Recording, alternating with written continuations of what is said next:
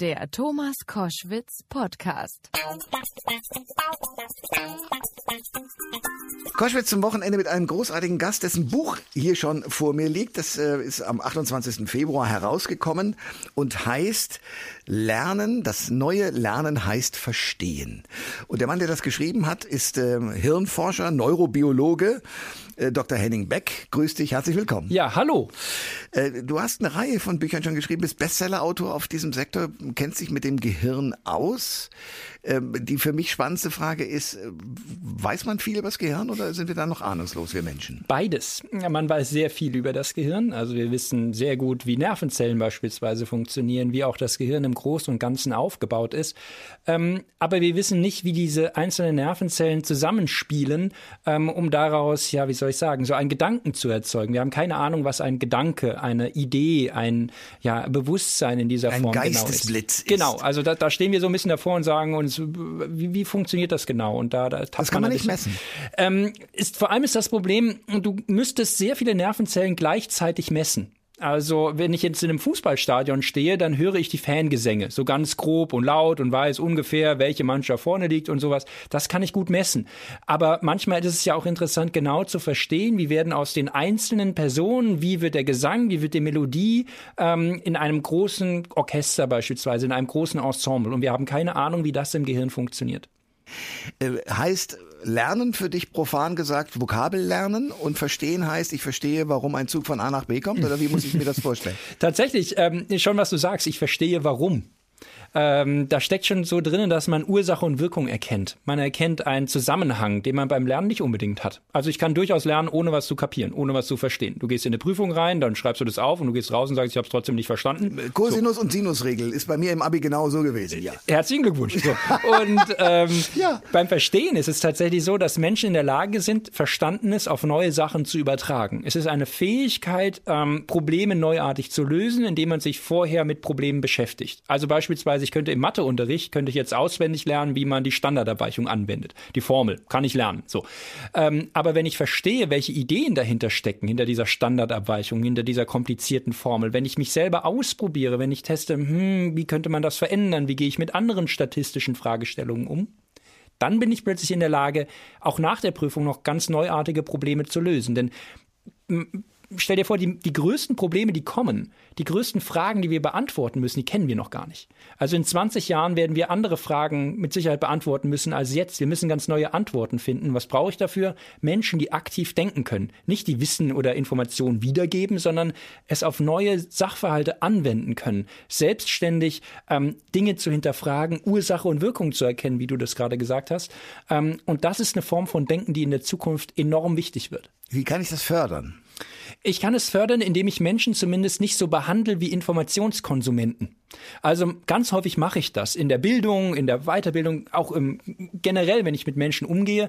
Ich ähm, tue so, als würden sie Informationen abspeichern irgendwo. Also ich gebe ihnen Informationen und sie konsumieren diese Informationen und müssen diese Informationen mit irgendwelchen tollen Lerntricks super effektiv in ihr Gehirn reinballern. Ähm, andersrum wäre es doch viel interessanter. Ich behandle Leute wie aktiv denkende Menschen. Ich gebe ihnen Rätsel. Ich frage sie. Die besten Lehrer, die ich in der Schule hatte, die haben mir nicht die besten Antworten gegeben, sie haben mir die besten Fragen gestellt und mich weiter ermutigt, Fragen zu stellen. Ich habe Biochemie studiert. Das ist kein Zufallsstudium. Da stolpert man nicht so rein, so, huch, sechstes Semester Biochemie. Wie konnte das nur passieren? ja. Nein. Ähm, aber ich bin mit einem ganzen Sack Fragen an die Uni gegangen. Und das ist Wissenschaft, die Kunst, Fragen zu stellen. Übrigens, die besten Wissenschaftler erkennt man nicht daran, dass sie die besten Antworten geben. Die Welt ist voll von Menschen, die Antworten geben. Ähm, die besten Wissenschaftler erkennt man daran, dass sie die Fragen stellen, die kein anderer stellt. Und das ist in der Wissenschaft so, in der Politik, in der Kunst, in der Kultur, egal wo. Menschen, die Fragen stellen können, sind diejenigen, die auch später Antworten kriegen, die kein anderer kriegt. Natürlich, im Bildungsumfeld muss ich unterstützen, ich muss helfen. Niemand kann das Rad neu erfinden. Also keiner wird die Standardabweichung selber sich herleiten können. Mhm. Das ist die Aufgabe dann von Lehrkräften aber Menschen aktiv mit Rätseln zu locken, ihnen Fragestellungen zu geben, selber hinterfragen zu lassen, ähm, das ist das, was Menschen können. Kinder fragen permanent. Lass sie fragen, lass Erwachsene genauso fragen, weil das ist unser Menschsein.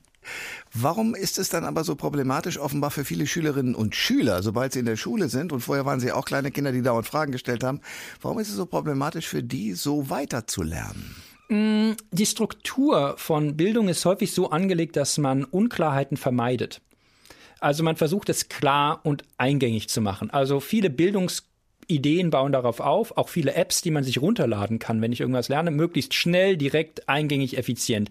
In betrieblicher Weiterbildung ganz genauso. Ähm, niemand verschwendet Geld und Zeit für Sachen, die ineffizient sind. Es muss schnell und klar und direkt sein. Nun wissen wir allerdings, dass der größte Antrieb für Verstehensprozesse in einer Unklarheit liegt. Der Übergang von Unklarheit zu Klarheit ist das, was Menschen, ähm, wo es Klick macht bei uns, wo wir erkennen, es gab ein Problem, jetzt wissen wir, wie wir das Problem lösen. Ähm, und diesen, diesen Übergang zu schaffen, das kostet ein bisschen Zeit. Ähm, diesen Übergang zu schaffen, das kostet auch ein bisschen Überwindung manchmal, weil es ein bisschen indirekt ist. Ähm, und häufig fehlt diese Zeit. Ähm, häufig fehlen auch die, die Ressourcen, dass man sagt, okay, ich, ich geh mal ein bisschen einen Umweg beispielsweise im Matheunterricht oder bei Weiterbildung in der Firma, ähm, um zu, zu, einer, zu einer neuartigen Lösung zu kommen.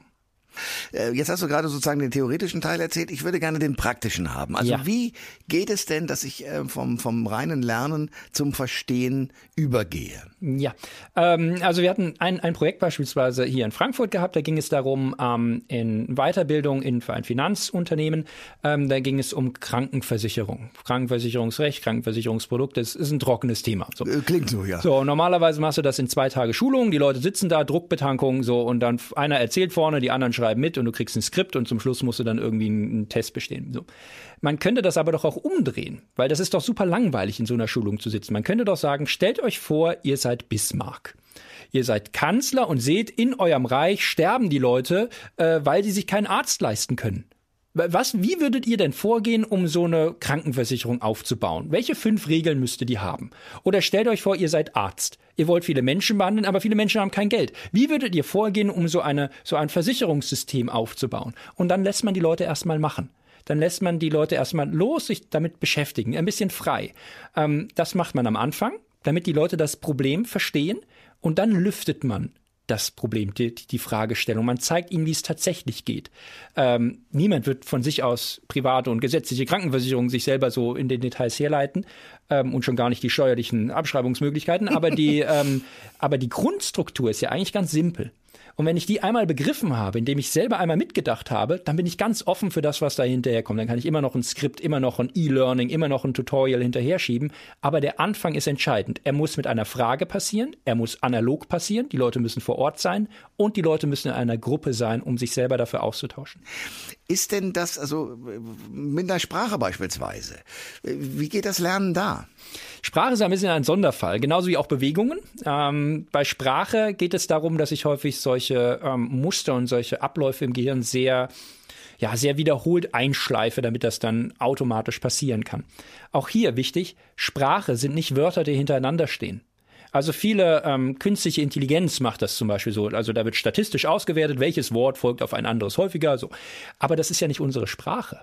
Also wir sprechen ja, ich spreche jetzt mit dem Körper, das sieht keiner, aber ich fuchtel die ganze Zeit mit dem, so, ja, genau. äh, ich, ich rede mit meinem Gesicht, ich rede mit, mit meinem gesamten, mit meiner gesamten Erscheinung. Ich betone unterschiedlich. Ich kann, ich kann es schnell und hektisch sprechen, ich kann es aber auch langsam und bedächtig sprechen. Sprache ist deswegen immer ein, ein Austausch von Ideen. Und wie mache ich das? Gut, ich brauche so einen Zweischritt. Ich muss als erstes eine Grundlage schaffen. Also das, das ist durchaus auch ein bisschen, ich sage es direkt ganz offen, sehr hart sehr langwierig, sehr hartnäckig muss man da dranbleiben. Man muss einen Grundstock an Grammatik und an Wortschatz haben. Wenn ich den einmal habe, dann muss ich den eskalieren. Ich muss mit anderen Menschen in der Muttersprache sprechen. Ich muss in die Länder reisen. Ich muss verstehen, wie diese Sprache gelebt wird. Ich kann eine Sprache nicht lernen, indem ich, indem ich nur amerikanische Serien schaue. Also wenn ich, wenn ich nach der Pubertät ist das, ist das ganz nett, ja. Aber es ist, es hilft nicht, dass ich diese Sprache wirklich durchdringe. Und ich war in den USA gewesen ähm, und da habe ich genau das erlebt. Also ich kam an, ich, ich konnte äh, ganz passabel Englisch, aber in diesem Moment, wenn du dort bist, und ich bin immer äh, Deutschen zum Beispiel aus dem Weg gegangen, weil ich gesagt habe, ich, ich möchte mit Amerikanern mich umgeben, ich möchte diese Sprache aufsaugen. Und plötzlich bist du in einem Moment und du hörst ein Wort, ein völlig neues Wort und du merkst es sofort. Du vergisst es nie mehr, weil du diesen Moment lebst. Und plötzlich fängt an, Sprache in deinem Kopf zu leben. Und das, das siehst du auch, wenn du, wenn du dir anschaust, wie ein Gehirn mit Sprache arbeitet. Es ist nicht eine Region, wo Sprache entsteht. Nein. Sprache, das, es sind Regionen für Wortbedeutung, für Betonung, für, für Körpersprache sogar dabei. Und ähm, das ist eigentlich das Wunder an dieser Sache. Du hast vermutlich auch wie ich äh, Wetten das mit Thomas Gottschalk geguckt. Ja. Und da gab es unter anderem einen äh, ja, Mentalkünstler, wie man es auch immer nennen will, der irgendwie, ich glaube, tausend Stellen einer hm. Zahl sich merken ja. konnte. Das ist ja eine relativ hohe Hirnleistung, aber eigentlich stumpfes Lernen. Ja.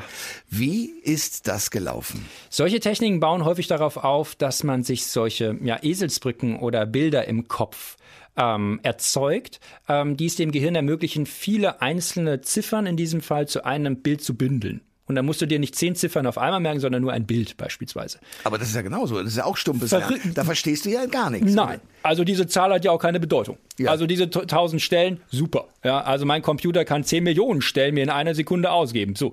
Ähm, diese Techniken sind, ähm, zeigen, wie, wie das Gehirn eigentlich tickt.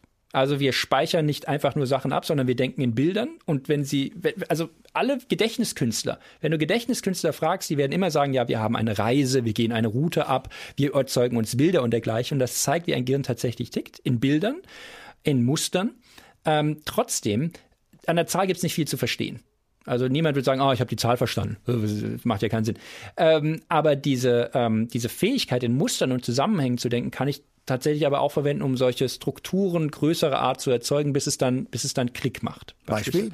Also ich habe zum Beispiel ähm, neulich gehört, dass Manhattan Manhattan heißt, weil der dieser Urfeld, dieser felsige Untergrund der Indianer hieß Manahata was hügeliges Land heißt. Manahata, Manhattan, so, das vergesse ich nicht mehr. Ähm, oder ähm, wenn ich weiß, wie das Wort Brexit aufgebaut ist. Britain und Exit. Dann kann ich das sofort auf andere Sachen übertragen. Ich kann, weiß, was ein, ein Schwexit ist oder ein Fraxit oder was ein Return sein könnte, wenn die Briten sich vielleicht mal umentscheiden würden. Ähm, aber ich verstehe ein, den Zusammenhang, das Konstruktionsprinzip einer Sache.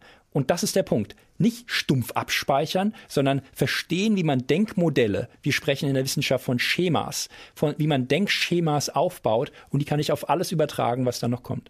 Warum lerne ich denn aber oder merke mir äh, unnützes Wissen? Also Sachen, die ich nicht brauche. Nichts ist unnütz. Auch ähm, es gibt kein unnützes Wissen, es gibt nur kein Wissen und das ist unnütz. äh, denn die Fähigkeit, Informationen aufzunehmen und mit den, mit den seltsamsten Sachen zu verbinden, die man sich vorstellen kann. Ja, also, äh, was weiß ich, ich weiß zum Beispiel, die Dichte vom Saturn ist so gering, er würde in einer Badewanne schwimmen keine Badewanne ist so groß wie der Saturn, aber ich habe es mir gemerkt. Ja. Ähm, aber hier siehst du, du hast ein Bild, du hast ein, ein Überraschungsmoment. Vielleicht hast du auch, du sagst immer, ach, ah, ist ja interessant. So, und in diesem Moment löst sich in deinem Kopf ein Rätsel, ein Geheimnis wird so ein bisschen gelüftet. Ähm, und das führt dann dazu, dass du es dir gut behalten kannst. Aber ähm, das Gehirn, äh, gibt es Momente, wo es gar nicht denkt? Nein, dann wärst du hirntot und das ist keine gute Sache. Also nee. auch in Meditationen beispielsweise stellt man fest, ähm, das Gehirn ist sehr aktiv. Wenn man zum Beispiel in bestimmten Konzentrationsmeditationen ist, ist das Gehirn sehr aktiv und sorgt dafür, dass Sachen ausgeblendet werden oder Sachen ja bevorzugt hervorgehoben werden oder dergleichen. Aber das Gehirn ist immer am Denken. Henning Beck ist mein Gast bei Koschwitz zum Wochenende. Wir reden über das Gehirn und über das Denken und über das Lernen. Und das ist ziemlich faszinierend, äh, weil wir immer wieder natürlich auch gerade durch die Medien in bestimmte Richtungen ja, wie soll ich sagen, vorgedacht werden. Ja. Ist das eine richtige Bemerkung?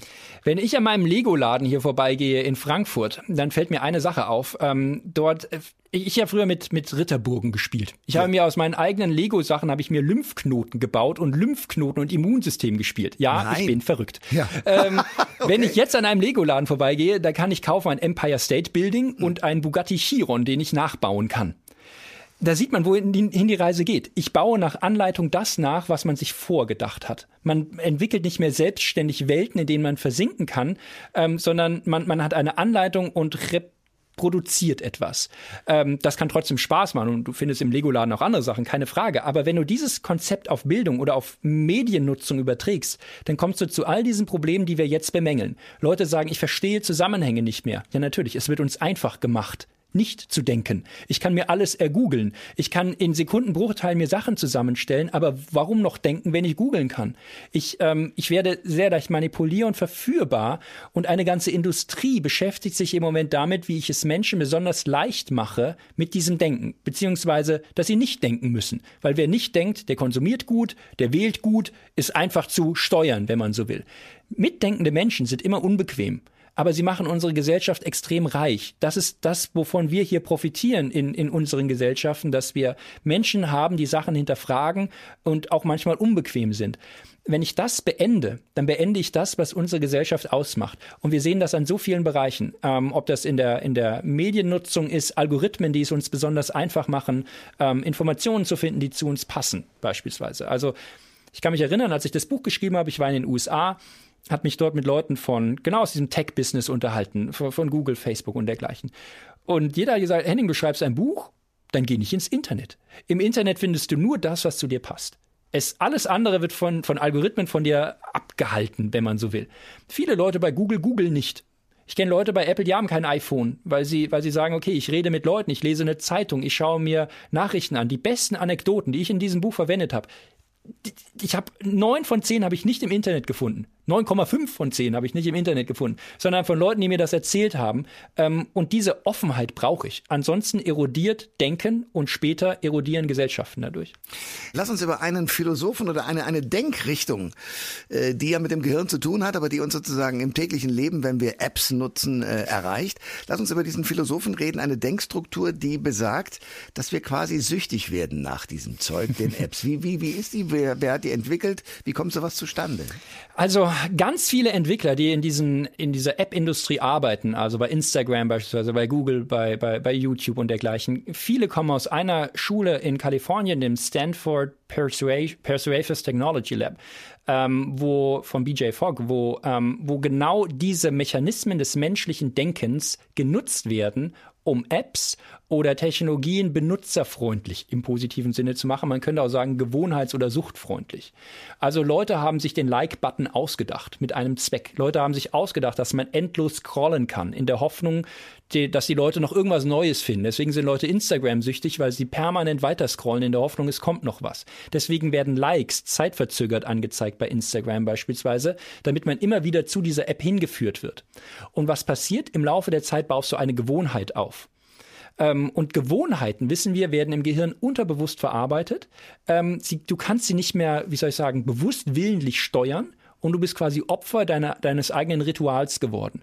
Raucher ähm, sind deswegen besonders anfällig für diese, diese, dieses Rauchen, weil es eine Gewohnheit geworden ist. Die Sucht ist eigentlich gar nicht so schlimm wie die Gewohnheit.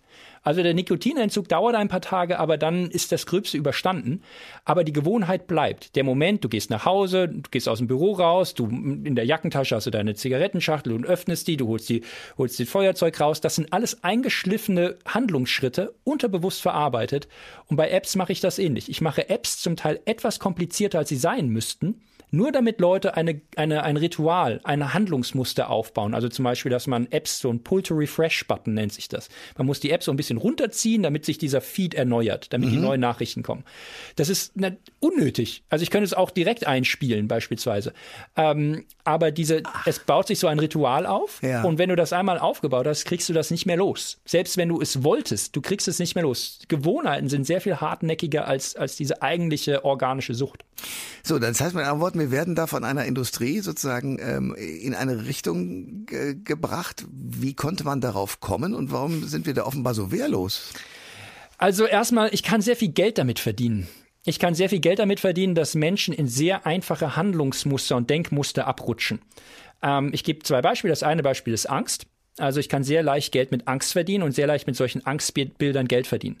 Ähm, also wenn ich auf ein Buch vorne draufschreibe, morgen ist der Weltuntergang, dann kaufen die Leute das. Wenn ich auf ein Buch draufschreibe, da steht drauf, in einer Woche ist es auch noch ganz gut, dann kauft keiner dieses Buch, weil es ist langweilig. Ich kann mit dieser, mit starken emotionalen Bildern sehr gut Menschen, ähm, wie soll ich sagen, motivieren oder für, für etwas, für etwas interessieren. Das zweite ist, ähm, Menschen sind sehr einfach in ihrer in ihrer Art, wie sie Informationen verarbeiten. Wir wollen es alle so einfach machen. Bei Angst ist ein Beispiel. Anderes Beispiel, wir werden von so vielen Informationen zugeballert. Mhm. Ähm, wie willst du da die Übersicht bewahren? Du musst dir irgendwie technische Unterstützung holen. Und Apps sind eigentlich nicht dafür da, dass sie dich technisch unterstützen, sondern da, dass, dass du, dass damit Geld verdient wird. Äh, also Facebook oder, oder, ähm, oder Google oder so, es will ja Geld damit verdienen, dass ich da suche, dass ich diese, diese Apps nutze. Wie mache ich das? Indem ich das, man sagt, Engagement erhöhe, erhöhe also die, die Nutzungsdauer. Ähm, und deswegen setze ich solche Techniken ein, um Menschen möglichst das möglichst einfach zu machen, zu denken und gleichzeitig solche Handlungsschleifen aufzubauen. Also nach dem Motto, ich will was wissen, oh, ich gehe mal schnell auf Instagram oder ich, was passiert denn bei dem oder der oder ich google schnell, aber ich komme sofort in diese Gewohnheit rein, zack, und ich bin in diesem, in diesem Denkmuster drin und dann komme ich nicht mehr raus. Wenn ich mir meine Kinder, meine Enkelkinder jetzt anschaue, die alle mit, mit Handys, äh, weil die einfach natürlich da rumliegen, in, in Kontakt geraten, heißt das für die Zukunft, dass unsere Gesellschaft sozusagen denkfauler ist und wäre das für dich als Hirnforscher hm. messbar? Die Frage ist, wie messe ich das? Ähm, also ich würde das vor allem neuropsychologisch messen indem ich jetzt zum Beispiel feststelle, dass die Aufmerksamkeitsspanne sinkt, dass Menschen sehr leicht abgelenkt werden, ähm, dass sie nicht in der Lage sind, so lange sich einem Thema, einem Text intensiv zu widmen. Ähm, das kann man durchaus schon messen. Also man kann messen, dass Menschen ungeduldiger werden beispielsweise. Ähm, aber ich sehe die viel größere Gefahr eigentlich darin, dass Menschen im Laufe der Zeit es sich immer einfacher machen, in der Art zu denken. Immanuel Kant hat vor hunderten von Jahren geschrieben, es ist so einfach oder so praktisch, so bequem, unmündig zu sein. Mit anderen Worten, es ist so bequem, nicht zu denken. Warum soll ich denken, wenn ich nur bezahlen kann? Hat er auch geschrieben. Eigentlich, das, das kannst du heute über, bei so vielen Menschen über die Tür schreiben. Es ist es ist, wir machen uns es so einfach. Und natürlich machen wir es uns einfach. Ich auch. Also ich will es ja auch nicht kompliziert haben. Ich will es einfach und schnell haben. Das Problem ist nur, man hinterfragt dann zu wenig. Und darauf kann ich zum einen politische Kampagnen aufbauen. Ich kann Leute manipulieren und verführen. Und dann wird es tatsächlich für, für Gesellschaften, auch für Demokratien schwierig. Wird dann sehr schnell ein politisches Problem auch, ja. Ähm, du hast äh, kurz äh, die Politik gestreift, lass sie uns streifen. Ähm, du hast schon gesagt, äh, auch in den Medien oder auch in den Apps geht es immer um die Vereinfachung und das, was du sofort gut verstehen kannst. Ähm, vor diesem Hintergrund, wir haben gerade im Moment in der, zum Beispiel in der Union einen Kampf um die neue Position. Wer wird äh, sozusagen die CDU demnächst als äh, Vorstand leiten und wer wird möglicherweise nächster Bundeskanzler oder Bundeskanzlerin. Ähm, und nun hat äh, Armin Laschet was sehr Geschicktes gemacht. Er hat sozusagen mit Jens Spahn, dem äh, Bundesgesundheitsminister, eine Union gebildet, eine Union in der Union und tritt damit stärker auf als der allein zunächst mal auftretende Friedrich Merz, der sagt, ich bin der Aufbruch. Wer hat's jetzt aus Hirnforschungssicht am einfachsten? Also erstmal, ich bin nur der Hirnforscher. Ja. ja. Ähm, das vorneweg. Ähm, aber es ist immer die Frage, Menschen wählen Geschichten, Menschen wählen Narrative und Persönlichkeiten, die diese Geschichten verkörpern. Ähm, und da ist die Frage, welcher Narrativ ist stärker? Ich könnte natürlich sagen, ähm, Friedrich Merz hat diesen starken, äh, diese starke Story, dass er sich konservativ positioniert, dass er auch klar seine Position hat und Menschen mögen eine, eine klare Struktur. Ich kann natürlich auch sagen, bei Armin Laschet eher ein, eine, eine etwas konziliantere Art, eine etwas ähm, kooperativere Art, wie man jetzt in sich in der Union bewegt, beispielsweise wie man solche Netzwerke dann aufbaut, wie er das geschickt gemacht hat. Ähm, von der eigentlichen Idee her ähm, ist natürlich, hat Merz natürlich eine, eine stärkere, ein stärkeren Narrativ, den er, den er leichter spielen kann. Die Frage ist, ob das dann auch funktioniert politisch, ist eine andere Frage. Ähm, aber wenn du nicht eine Story hast, eine, eine, wie soll ich sagen, ein Bild, was du erzeugen kannst, ist es politisch immer sehr schwer. Man sieht das in, man sieht das in allen politischen Bewegungen. Die AfD hat ein sehr klares Bild gezeichnet, was es sehr einfach macht, diese Partei zu wählen. Unabhängig davon, wie das inhaltlich ist. Aber sie sagt, wir sind, wir, Klimawandel, äh, ja, gibt's nicht, wir, wir gegen Flüchtlinge und, das, und ich baue ein, ein System auf. Ähm, bei Fridays for Future auch. Fridays for Future baut eine, ein Narrativ auf. Ähm, wir haben das Klimaproblem Problem ähm, und wir sind in einem System, was, was im Prinzip die Ursache dafür ist. Wir müssen dieses System, diese Strukturen äh, bekämpfen oder ändern. Und das macht es Menschen sehr einfach, in dieses, sich mit diesem System zu identifizieren und mit diesem System zu sympathisieren. Auch hier. Ähm, ich möchte gar nicht den Inhalt bewerten, äh, völlig egal. Aber die Idee, ähm, dass man Sachen hinterfragt, kritisch hinterfragt, das ist eigentlich das, wovon politische Auseinandersetzung lebt. Und das Problem, was wir in einer Medienwelt haben, in der es Menschen einfach gemacht wird zu denken, ist, ich rede nicht mehr ähm, miteinander, sondern zum Schluss nur noch übereinander. Ich mache Fronten auf. Ja, ich habe eine Position, die andere Position. Ich versuche jetzt in einem Wettbewerb, um Wählerstimmen zu, zu reüssieren, zu gewinnen. Ähm, und auf einmal ähm, habe ich nur noch diese, diese verhärteten Fronten, die ich nicht mehr, die ich da nicht mehr auflösen kann, weil jeder für sich sagt, je stärker ich meine Story durchspiele, ähm, desto, desto leichter werde ich gewählt. Und ich kann in diesem Moment nur an ein Zitat von Abraham Lincoln erinnern, der mal gesagt hat, ähm, ich mag diesen Mann nicht, ich muss ihn noch besser kennenlernen. Und diese Einstellung, sich aktiv in eine andere Position hineinzudenken, mit einer Neugier, politische, gesellschaftliche Fragen zu bearbeiten, wird extrem wichtig. Denn ich denke, es ist kein Zufall, dass viele politische Radikalisierungen in alle Richtungen, ähm, wir sehen es überall auf der Welt, mit einer, mit einer Mediennutzung einhergeht, die es uns einfach macht zu denken. Ähm, und wir sehen, dass ähm, weniger hinterfragt wird und wenn ich in politischen Systemen bin, ähm, wird das problematisch. Das sagt ein Mann, der ein spannendes Buch und nicht das erste geschrieben hat. Das neue Lernen heißt Verstehen. Dr. Henning Beck. Henning, danke für den Besuch. Sehr gerne. Alle Informationen zur Sendung gibt es online auf thomas-koschwitz.de.